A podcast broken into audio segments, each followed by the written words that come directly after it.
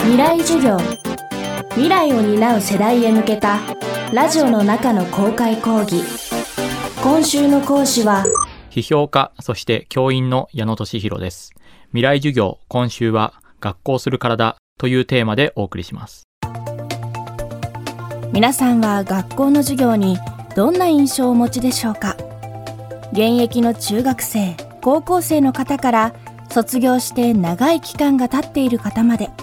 いろんな思いがあると思いますがその授業の送り手先生はどんな思いで授業を届けているのでしょうか？今週の講師批評家そして都内の中高一貫校で国語の教員として勤務する矢野俊弘さんは面白い授業をすることを心がけているといいます。学校する体という本を書いた矢野さんの授業の進め方には学校だけではなく広く一般社会にも役立つノウハウが詰まっています。そのコツを今日は矢野先生に教わります。未来授業2時間目。テーマは面白い授業をするために。教員になるぐらいなんで、まあ一応勉強することをそれなりにまた他の人で楽しんでやってんだろうなっていう気持ちはまああるわけですね。で、実際それは本当にそうで、学問していろんな考えをなんか思考を深めたりするのは楽しいなって思ったから、まあ大学院とかまで行って勉強するわけですよね。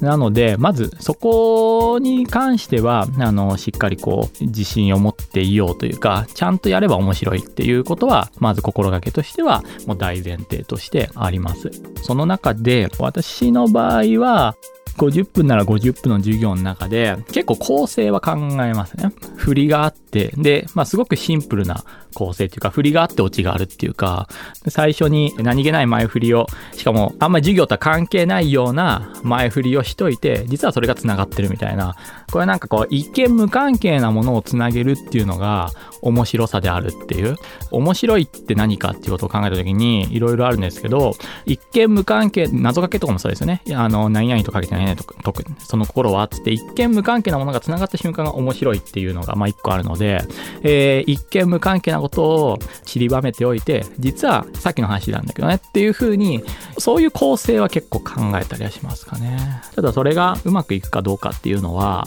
その時次第、その人次第なんですけども、もちろんあるんですよ。その途中でちょっとこう雑談を入れてみるとか、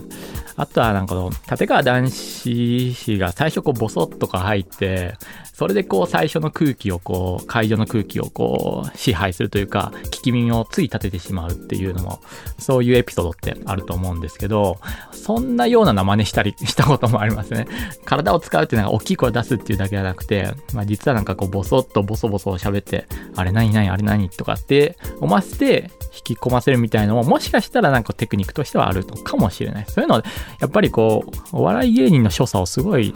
こう見ちゃいますよね。芸人気取りで言いたい感じもあるんですけど、なんかそういうのはちょっと参考にしちゃう時ありますよね。国語の先生として日々、教壇に立ち続ける矢野俊弘さん。面白い国語の授業とはどのようなものなのでしょうか？あの、ダダヨさんの走れメロスって中学校2年生の、まあ、定番教材なんですけども、まあ、いつの時代もやるんですけども、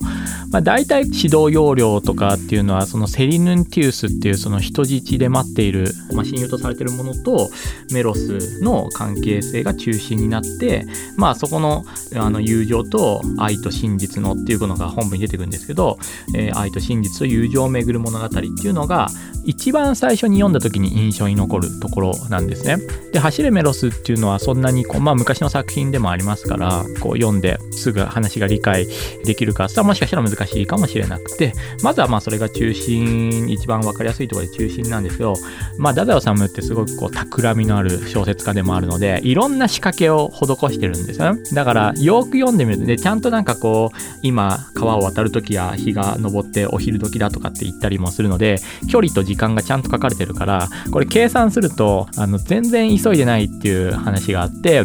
結構実は、走れメロスのメロスって急いでないよっていう話があって、むしろそういうのをなんかこうなんていうかねあの大げさに語るのが面白い。ねそこ読んでねみたいなところも一方である小説でまずその急いでないっていうことをあのちゃんとこう厳密に検証していくとあそうなんだっていう風にまあなることもありますしあとはこれもよく言われることなんですけども脇役だと思っていた王様っていうのがずっと最初から最後までいるんですけどもその王様の存在っていうものに注目してみると最初はなんかこう市民の信頼を、えー、あんまり得ていなかった王様が最後拍手喝采で王様万歳っていうラストなんですよね。でそれにメロスとセリニンティウスもまんまと利用されていてでそこもまあかなり意図的にこう書かれてる感じがあるので単純にこう走ってる人とかを僕らは中心に見ちゃうけどもいや実はこう細部にこの人の視点で見るとこういう物語があるんだよこれも一見関係ないと思ったものをつなげてみるとその瞬間にあ意外と面白いかもっていうふうに思ってくれる人はまあいるんですね。まあだからあのそういうので面白いと思ってくれたら、えー、いいなと思いますし、まあ特に太宰治なんていう人はあのみんなはこっち注目してるけど実はこっちはこうなってんだよっていう本当にこう仕掛けの多い小説家でもあるので橋でメロスとかはそういう風にこう授業でやるとまああの面白いって言ってくれる時がたまにありますね。はい。最初に読む時はやっぱりよくわからんとか読書好きな人は面白いとかっていう人もいるけどまあどんなあの作品でも最初に授業で読まされるっていうもうその状況の時点で無理やり読まされてますから必ずしも好きなもんを読んでいるわけではないからよくわからんとか面白くないっていう感想はまあ普通にま出ますよね。まあそれも一つのまあ前振りだから。でもそれがあこういうふうに読めるんだって思ってまあなんとなく面白かったかなとかって思われる。えまあ授業が終わって数週間経ってその数週間後にこういう話なんだとかあここが面白かったって、まあ、思ってくれたらまあいいかなっていう感じですね。